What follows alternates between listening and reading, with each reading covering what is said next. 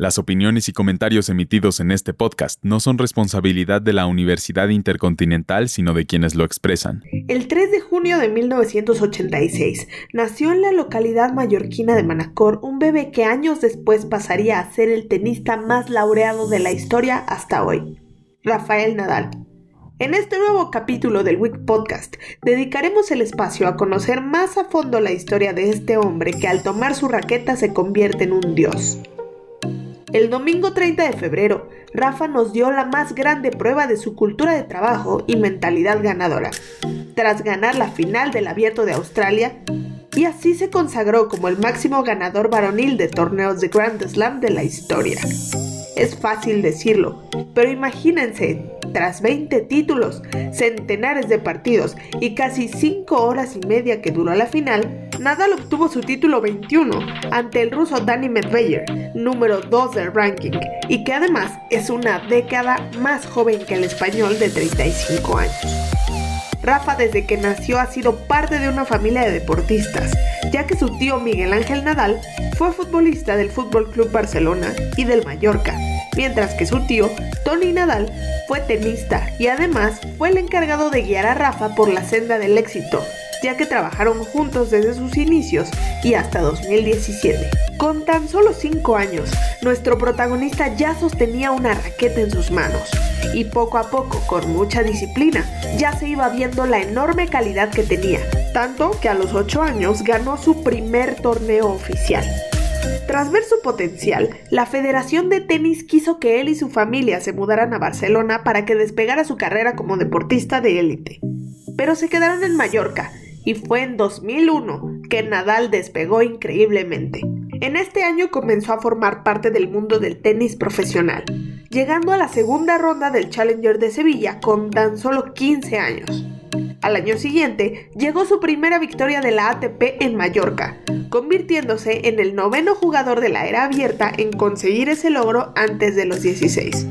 Un año después, apareció en el top 50 de la ATP por primera vez. Y aunque no pudo disputar Roland Garros por una lesión, sí pudo debutar en Wimbledon, haciendo historia como el jugador más joven en llegar a la tercera ronda desde 1984. En 2004 fue una pieza clave en el triunfo de la selección española de tenis en Copa Davis contra Estados Unidos y consiguió su primer gran título. Y entonces llegamos a una fecha clave en su carrera, su primer Grand Slam en nada más y nada menos que Roland Garros, derrotando a Mariano Puerta. Además, logró un récord adolescente con 11 títulos, superando los 9 de Mats Wilander en 1983. Y entonces, Rafa no soltó su trono francés por tres años, logrando unas victorias increíbles y venciendo en 2008 a un Roger Federer que no pudo ganar ni un solo set. Más tarde, también durante 2008, se proclamó campeón del torneo inglés Wimbledon por primera vez, de nuevo batiendo en la final a Federer. Y entonces llegó el momento de darle una alegría a España. Durante los Juegos Olímpicos de Pekín, Rafa le otorgó a España por primera vez en su historia un oro olímpico en la categoría de individual masculino, lo cual le ayudó a acabar siendo el número uno de la ATP, convirtiéndose en el primer español en conseguirlo desde 1973. También fue galardonado con el premio Príncipe de Asturias de los Deportes. En el año 2009 llegó su sexto Grand Slam tras conseguir alcanzar la gloria en el Abierto de Australia. Este triunfo lo convirtió en el cuarto tenista de la historia en ganar en tres superficies distintas, la tierra batida, hierba y cemento, uniéndose así al elenco de deportistas tan ilustres como Andrea Gassi, Jimmy Connors y Mats Wilander. Al año siguiente ganó su primer US Open, su quinto Roland Garros y su segundo Wimbledon. Tras ganar los cuatro Grand Slam y la medalla de oro en los Juegos Olímpicos, fue condecorado con el Golden Slam, distinción que solo es otorgada por ganar los cuatro grandes y el oro olímpico, proeza muy difícil de conseguir, y que como ya vimos, Djokovic estuvo muy cerca, pero no pudo. Nadal continuó brillando hasta 2014, consiguiendo cuatro Roland Garros de forma consecutiva, batió récords y apareció en todas las portadas del mundo, hasta que llegaron las lesiones. En este año tuvo que ser operado por una apendicitis y esto le hizo bajar algunos puestos en el ranking. En 2015 comenzaría el año en el tercer lugar del ranking ATP y lo finalizaría en quinta posición. En 2016 volvió a ganar un oro olímpico, esta vez en la categoría de dobles junto a Mark López, pero lamentablemente se tuvo que retirar de los dobles mixtos junto a Gaviñe Muguruza, ya que tenía molestias en una muñeca. Y la categoría de individuales no fue muy diferente, pues en semifinales fue derrotado por el argentino Martín del Potro.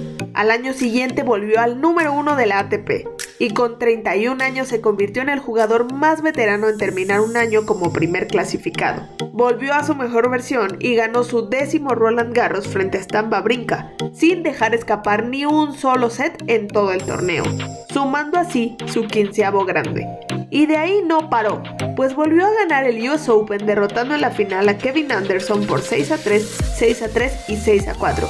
El 2018 fue luz y sombra para él, terminando la temporada en el top 3 y adjudicándose su onceavo Roland Garros pero las lesiones volvieron a lastrar su rendimiento y solo pudo disputar la mitad de los torneos establecidos en su calendario. En 2019 escaló al puesto número 2 en la clasificación de ATP tras ganar su duodécimo trofeo de Roland Garros, coronándose como el rey de la tierra batida. Más tarde se llevó también el US Open, convirtiéndose en el primer jugador que gana 5 grandes con más de 30 años. Empatado con Djokovic y Federer, Rafa poseía 20 títulos de Grand Slam, hasta que este domingo se convirtió en el tenista con mayor número de títulos de Grand Slam en la historia del tenis masculino, tras ganar el Abierto de Australia 2022. La final que se disputó en Melbourne se resolvió con una remontada épica de Nadal, que se enfrentó al ruso Dani Medvedev en un partido que se prolongó hasta que Nadal selló la victoria a las 5 horas y 24 minutos del partido. En la ausencia del deportado Djokovic y del lesionado Roger Federer en el Abierto de Australia, Nadal se ha adelantado a sus grandes rivales en la carrera por terminar con la mayor cantidad de títulos importantes de individuales masculinos. Y cabe recalcar que esta es la primera vez que Nadal tiene más títulos de Grand Slam que Federer. El mundo del deporte se rindió ante el rey, Federer, Djokovic, el Real Madrid y hasta la casa de la familia real española felicitaron a Rafa por ser el primer hombre en ganar 21 Grand Slam. Y sin duda, somos unos afortunados por vivir en la época de Rafael Nadal. Muchas gracias por escuchar este capítulo. Les recordamos que esto es un proyecto institucional de la Universidad Intercontinental por parte de la Licenciatura en Comunicación Digital.